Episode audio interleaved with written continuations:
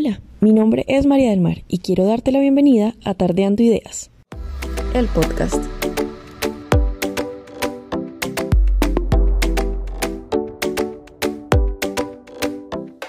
Todos, ¿cómo están? Bueno, quiero contarles que estamos aquí en este segundo podcast y como lo prometido es deuda, estamos en un nuevo lugar, en un lugar que salió un poco de lo convencional y que lo presentamos precisamente para poder enviarles a ustedes un mensaje de que en la ciudad hay espacios, hay lugares diferentes a un centro comercial y que nos motivan a tener una muy buena charla, una charla amena diferente. Les cuento que estamos aquí en Elsa Café, estamos en estos momentos sentadas en una terraza recibiendo la brisa de las 6 de la tarde y en estos momentos estoy sentada aquí con mi invitada. Damos la bienvenida a Isabela Muñoz. Isabela Muñoz es una joven empresaria, emprendedora que tiene un negocio del cual nos va a contar. Entonces, Isa, bienvenida, ¿cómo estás? Hola María, muy bien, gracias. ¿Y tú cómo vas? Súper, súper bien. Cuéntame, ¿cómo se llama tu marca y más o menos desde cuándo empezaste? Bueno, eh, mi marca actualmente se llama Now Swimwear Brand. Empecé más o menos hace seis años ya, empecé muy chiquita, es de vestidos de baño y pues como ropa para playa, para, para las vacaciones, tanto para mujeres como hombres y ahí voy. Ok, bueno, pero tengo entendido, porque soy fiel seguidora de la página, soy fiel seguidora de la página, tengo entendido que eh, tu empresa ha tenido una transición de nombre hace poco. ¿Nos puedes comentar un poco de...? de... Bueno, eh, mi marca empezó como IM, Isabela Muñoz, eh, pues que es mi nombre, pero hace como dos meses más o menos decidí cambiarle el nombre, darle como otra imagen a la marca, porque sentía que, que, se estaba perdiendo un poco el ADN de la marca al tener el nombre propio, pues mío. Entonces, dándole un nombre diferente que significa navegar en griego, le da un poco más como esa propiedad e identidad de marca que estaba buscando que fuera pues la marca que siempre había querido y que fuera un poco más como relacionada a los vestidos de baño, de todo lo que es eh, la ropa de playa. Ok. Mm, me mencionaste que fue hace seis años la creación de la marca. O sea, que ¿cuántos años tenías en esos momentos? Cuando empecé tenía 15 años. Ok. ¿Y qué te motivó? Pues que como lo principal, eh, a los 15 años yo quería como tener un poco más de independencia económica de mis padres, pero siempre me ha, me ha gustado mucho y me ha apasionado mucho la moda y siempre había querido como sacar una marca.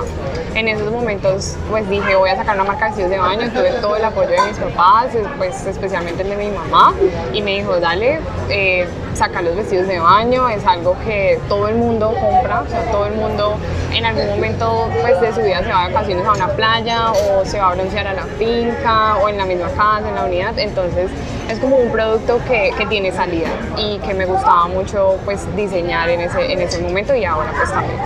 Ok, entonces eh, tengo entendido que también en estos momentos estás estudiando diseño. Diseño, sí, diseño de vestuario. Ok, ¿y qué tal? ¿Cómo, ¿Cómo va eso por ahí?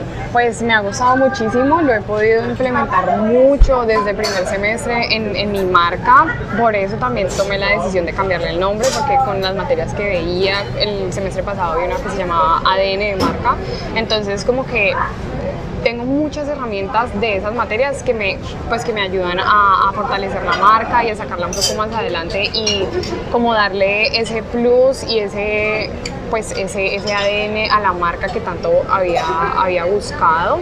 Entonces todas las materias de cierto modo siempre busco relacionarlas a mi, a mi, a mi emprendimiento y a la marca como tal. Vale, pues a ver, como sabes, el podcast precisamente se trata de eso, de hablar con jóvenes empresarios que, que no le tienen miedo a ese digamos, ese estigma que hay normalmente de que uno tiene que tener 30 y pico o más, o tiene que haber tenido una carrera ya graduada para poder llegar a tener una empresa. Cuando comenzaste eh, tu emprendimiento de vestidos de baño, ¿en algún momento pensaste en eso? ¿O hiciste algún estudio de mercado o simplemente fue la idea ya? No, cuando empecé, como te dije, era muy pequeña, entonces literalmente no sabía qué me estaba metiendo. Obviamente tuve muchos errores, muchas caídas, pero como te digo, eh, pues a medida que voy creciendo, pues voy madurando y así la marca también va como cogiendo un poco más de fuerza y un poco más de madurez. Entonces, por lo del lado económico y toda la parte de gestión y, contabilidad también ha crecido mucho, pues es un poco más organizada ya la marca como tal. Eh, entonces, obviamente no, no, lo pensaba cuando tenía 15 años. Al empezar la marca, todo lo que se me, se me venía pero ahora que soy un poco más consciente de, de, eso, pues sí lo tengo pues muy, muy presente. Okay. Entonces, a ver, si yo digamos te pregunto a ti, Mm, como un punto de motivación ya, ya cuando el proceso comenzó, no desde el principio, sino ya cuando, cuando te viste alrededor, digamos, de, de lo que conlleva tener un emprendimiento, ¿cuál fue esa motivación para seguir y no, digamos, parar en la primera dificultad? Bueno, pues yo creo que siempre será como la satisfacción que me da de entregarle a un cliente eh, la prenda que, que, me ayudó en, cierto, en cierta manera a, crear, porque la mayoría de los vestidos de baño pues, son personalizados, están los de línea de colección, pero como que los que más se mueven los que más se buscan son eh, los personalizados, donde el cliente pues aporta muchísimo en el diseño, escogiendo el modelo, escogiendo los colores o los estampados. Entonces es más que todo eso, ver la satisfacción que, le da a uno, que el cliente esté contento con lo, con lo que está comprando. ¿Y en algún momento tuviste un punto de, de quiebre? O sea, que por lo general siempre las personas tienen la típica historia de que eh, quisieron decir no más y lo abandonaron por un momento o no lo abandonaron pero sí dijeron no quiero seguir. Sí? Sí. Okay. Hace más o menos dos años abandoné por completo la marca, las redes sociales las dejé a un lado. Eh, pues sí fue como en general una etapa de mi vida que todo se cayó, o sea, todo, absolutamente todos los, los ámbitos de mi vida y, no quería seguir más, porque dije, no quiero seguir más, no, no, me está motivando nada a seguir sacando vestidos de baño o a diseñarlos, nada. Pero después un día, pues dije, no, o sea, llevo, en ese entonces serían tres, cuatro años con esto, que pues fue un sueño que como empezó y no lo voy a dejar, no lo voy a tirar pues por la ventana de un momento a otro, o sea, tengo que luchar y, si más adelante pues no me da, pues bueno, por lo menos me queda esa, ese sentimiento de que lo, lo intenté y que por más que, por más que intenté, no, no, pues no funcionó más, pero sí, sí lo tuve y fue horrible. Pero bueno, como dices, lo importante es precisamente cuando uno cae, pues volver a levantarse para seguir adelante. Entonces yo te quería preguntar con respecto, tú ahorita mencionabas eh, que poco a poco, digamos, el emprendimiento se va estructurando. Entonces, ¿tienes departamentos, tienes eh, empleados en esos momentos? No, en este momento todo lo hago yo. Todo, todo, desde contabilidad, diseño, bueno, todos lo que son departamentos pues, de diseño, departamentos de de gestión, todas esas cosas, pues me encargo yo. En un futuro, pues sí me gustaría como tener más personas que me pudieran como ayudar porque obviamente él toma muchísimo tiempo pero por ahora no lo he visto como necesario por ahora lo he podido como llevar ¿te tocó aprender de contabilidad? Pues gracias a la carrera, que es muy completa, eh, veo materias como costos y organizaciones que me han ayudado muchísimo eh, para organizar pues, las finanzas de, la empresa como tal. Entonces, por ahora, pues eso sí me ha servido mucho y, y lo agradezco eternamente. Por ahora, con eso he estado bien. Bueno, y en cuanto, vamos a meternos un poco en lo económico, ya que nos metimos por ese, por ese lado, metámonos un poquito por lo económico. ¿Tú tienes presente más o menos con qué capital iniciaste? No, la verdad, no sabría decirte. Te puedo decir un aproximado, pero puede que me esté equivocando. Así hace 5 o 6 años y fue como aporte de mi mamá. Em, por ahí que un millón, dos millones. Ok. Sí, más o menos. Porque con lo que se inició fue poco, o sea, fue una colección de por ahí 10, 20 vestidos de baño que es muy poco para, para hacer la primera colección. Pero sí, más o menos con eso. Y tú, digamos aquí con las personas que nos están escuchando, eh, en muchas ocasiones se cree que, que el tema económico es un limitante. Entonces, hay muchas personas que no comienzan esas ideas precisamente porque no tienen, no tienen dinero. ¿Crees tú que sí es fundamental el tema, del, o sea, el tema económico? No, no pienso que sea un limitante, o sea, uno puede hacer muchas cosas con muy poquito. ahí es más que todo como investigar qué puedo hacer yo y ahorrarme ese dinero. Entonces, habían cosas que obviamente uno no puede hacer, hablando en, los vestidos de baño, la confección, pues no estaba estudiando en ese momento. Entonces, por más que supiera cómo coger una máquina, obviamente la confección que yo iba a hacer no me iba a dar para poderla vender y, que la gente quedara pues satisfecha con eso. Entonces, bueno, ahí es un lado.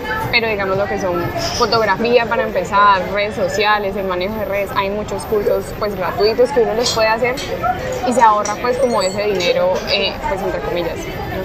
Entonces no creo que sea un limitante, o más de, investigar en serio qué, uno, qué es lo que uno puede hacer pues por sí solo. Claro, y en tema de redes sociales, ¿tú tienes en estos momentos tienda física o cómo iniciaste? ¿Iniciaste de manera virtual? Sí, inicié de manera virtual, eh, vendiendo solamente por Instagram. Eh, hasta ahora sí ya sí, pero mi mamá, pues que también tiene una marca, pero es de ropa de mujeres, ella abrió un local. Entonces, pues ella me dio la oportunidad de poner en, un stand los vestidos de baño, entonces ese sería como un punto físico, pero como tal siempre ha sido tienda online por Instagram. Todo, eh, digamos, todos los movimientos los haces tú, pero bajo el asesoramiento de alguien. O sea, ¿tienes alguien que sea tu mano derecha como para precisamente apoyarte en las decisiones? Pues siempre las he hecho sola, pero sí tengo mucha como, o sea, me apoyo mucho en, mi mamá, en tomar esas decisiones como que, ¿será que saco una colección así? ¿O será que, no sé, mm, eh, cambio la imagen? Digamos, eso sí, pues lo pensé mucho y pues llegó una persona a, a mi vida que pues estudia publicidad entonces le comenté y me dijo, sí, dale, o sea, yo te ayudo, me parece muy buena la idea.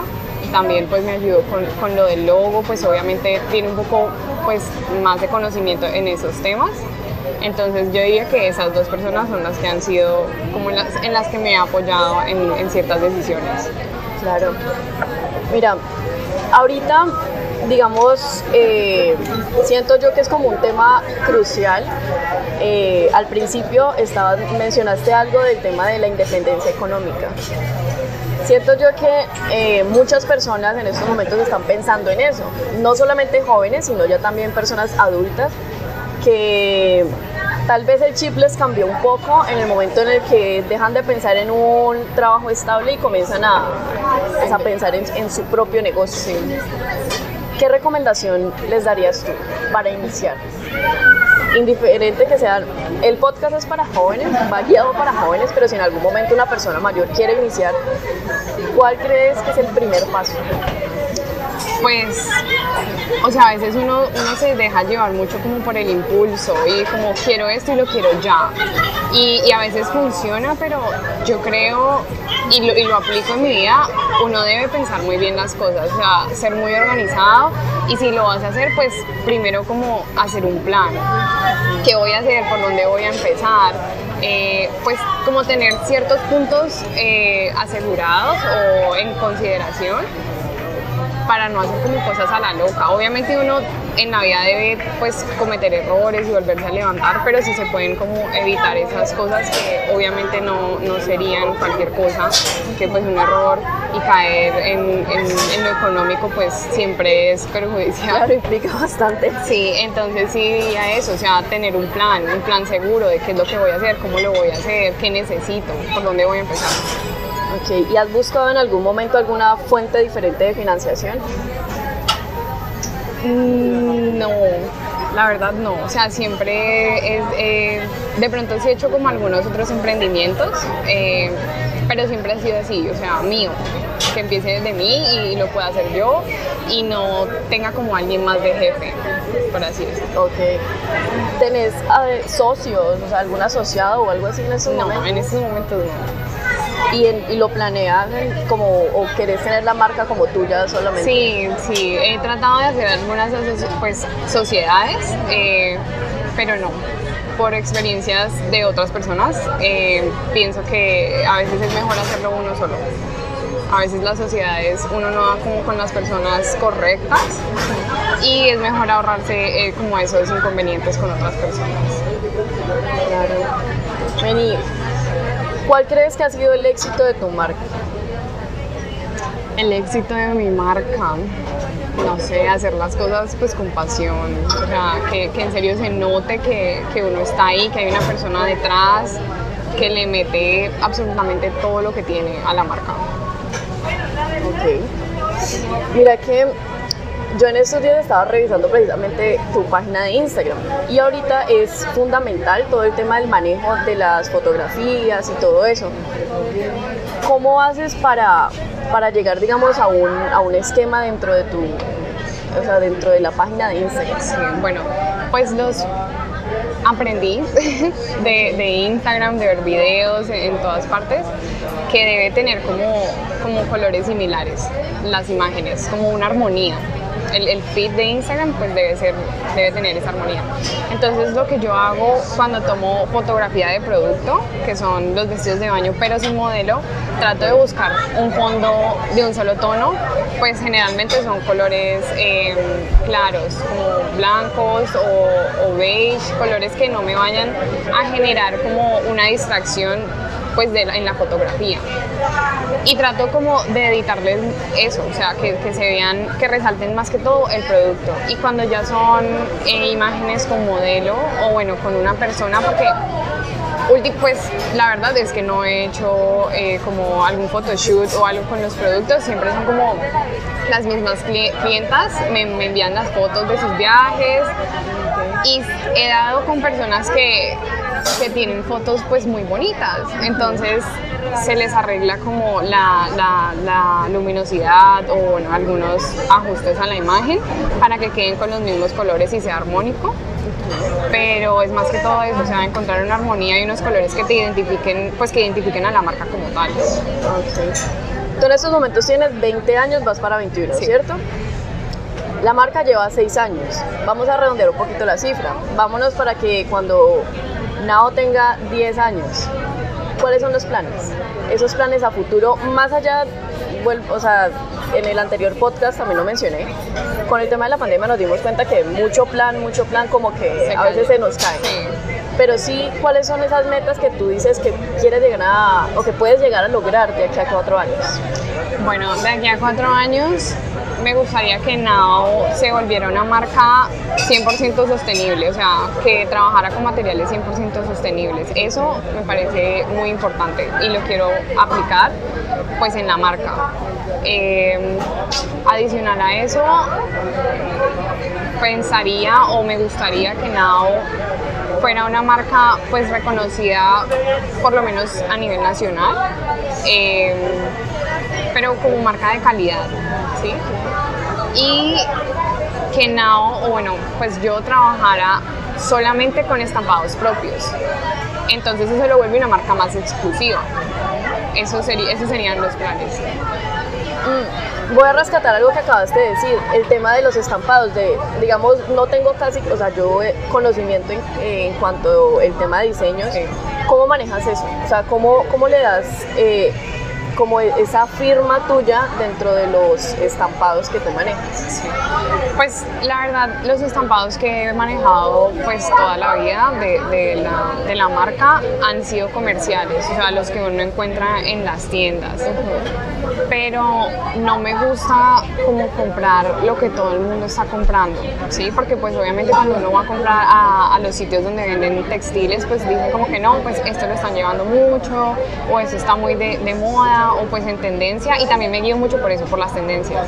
Entonces, pues se hace como una investigación, qué es lo que está de moda, ¿no? Pues los estampados florales o estampados asimétricos, o bueno, dependiendo de lo que esté en tendencia, entonces voy y busco, pero cosas que sean no convencionales y no lo que todo el mundo esté llevando por ahora. Pero digamos, eh, ahora, este año, sí he, he desarrollado algunos estampados propios. Entonces, con la carrera, pues nos enseñan a hacer estampados, a, a digitalizarlos, sea a mano o sea, pues Wow, digital. ¿a Sí, es- ¿Cómo es ese proceso? digamos, tú dibujas lo que sea, dibujas una flor, dibujas una hoja o a- escribes, pues normal, y lo digitalizas.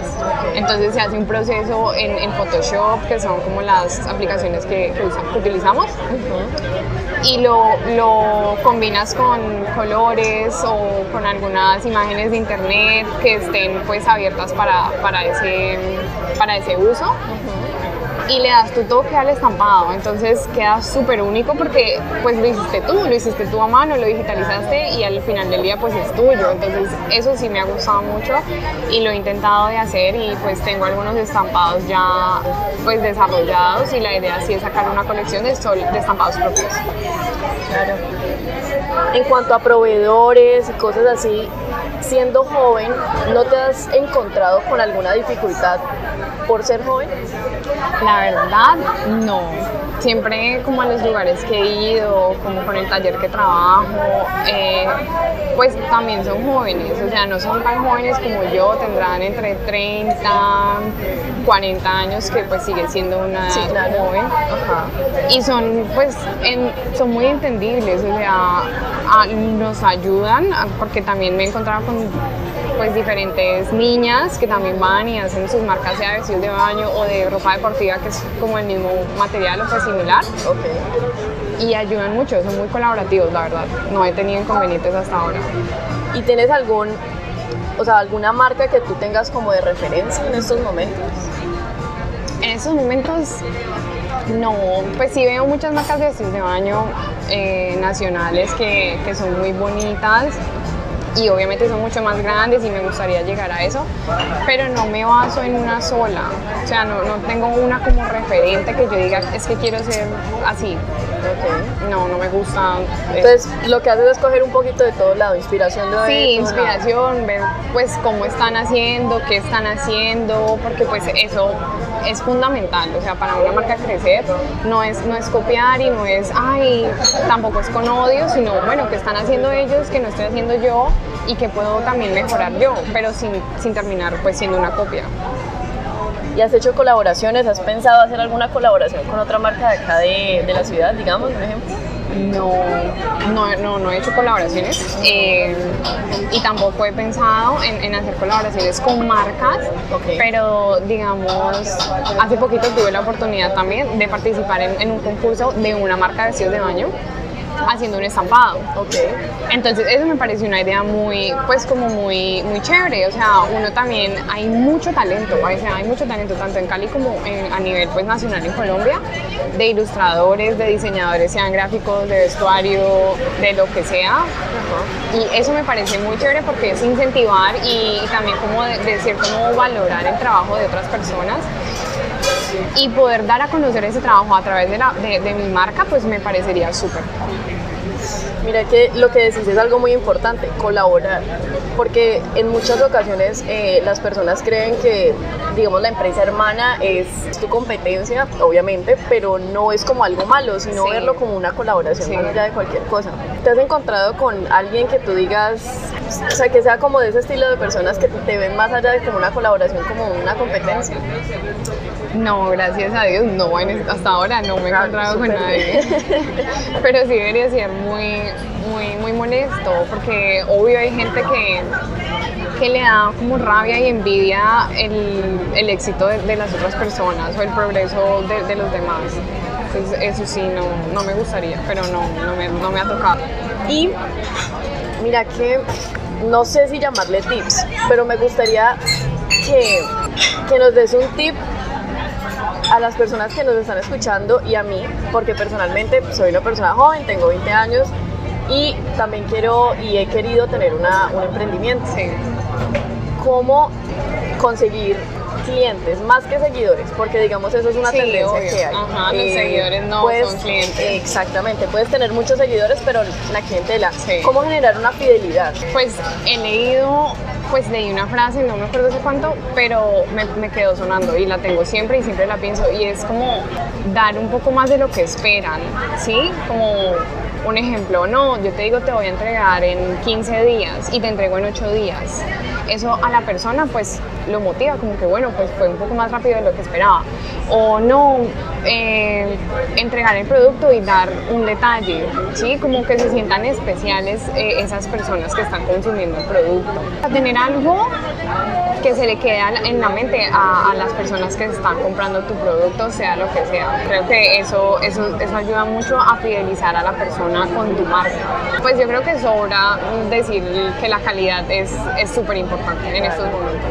Bueno, ya, está llegando, ya estamos llegando al final del podcast. Ya llevamos un tiempito hablando y de verdad ha sido muy fructífera toda la conversación que hemos tenido. Me gustaría que describieras en una frase o en una palabra, en lo que quieras, pues, tu marca. ¿Cómo te defines tú como marca? Bueno, pues yo definiría, o bueno, describiría la marca, porque no puedo en una palabra. Ok. Sería como una marca que brinda como la seguridad a- al consumidor o específicamente a las mujeres a la hora de utilizar un traje de baño, que es un poco chic, por así decirlo, que tiene diseño. Pero sí, es más que todo eso, o sea, como es una marca que busca reflejar la feminidad, ¿sí? Y brindarle como ese, ese, ese plus de, de seguridad a la mujer a la hora de estar en traje de baño. Perfecto. ¿Cómo te podemos encontrar en redes sociales? Bueno, en Instagram estoy como now.swimwearbrand eh, y pues tengo Facebook, pero la verdad uso más que todo Instagram y en Instagram está el link de WhatsApp y por ahí pues me comunico con todo. Por ahí se hacen los pedidos. Sí, tanto por WhatsApp como por mensaje directo de Instagram, cualquiera de las dos contesta.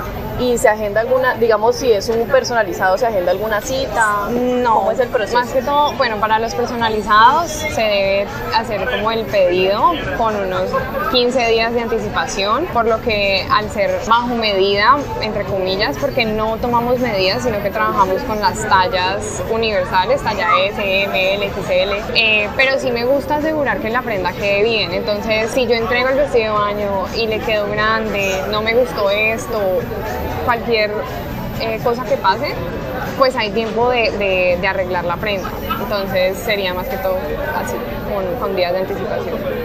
Vale. Entonces, llegamos al final de este podcast. Quiero agradecerles a ustedes por escucharnos. Espero que en una siguiente entrega también estén pendientes. Queremos agradecer a Elisa Café por recibirnos en su locación. Y ah, te quería preguntar, ¿qué tal eh, la bebida que estás tomando? ¿Qué estás tomando? Bueno, me estoy tomando una sangría de lulo que la, me la han recomendado muchísimo y la quería probar. Eh, me parece muy rica porque no está cargada, o sea, no, no es- se siente el alcohol así pues del vino, que obviamente es poco, pero no se siente tan pesado como en algunas sangrías. Y al ser de lulo pues me llama mucho la atención porque es muy diferente, pero está muy rica. Muy rica. Bueno, yo me estoy tomando un margarita y voy a preguntar, hola, ¿cómo se llama este margarita? Un margarita premium picante. Ok, entonces me estoy tomando en estos momentos un margarita premium picante. Está muy rico. Me lo recomendaron precisamente aquí en Elsa. Entonces eh, les dejo toda la información de este lugar, redes sociales, a su vez como las redes sociales de Isabela y de su marca Now. Muchas gracias por escuchar y nos, y nos escuchamos en un siguiente podcast.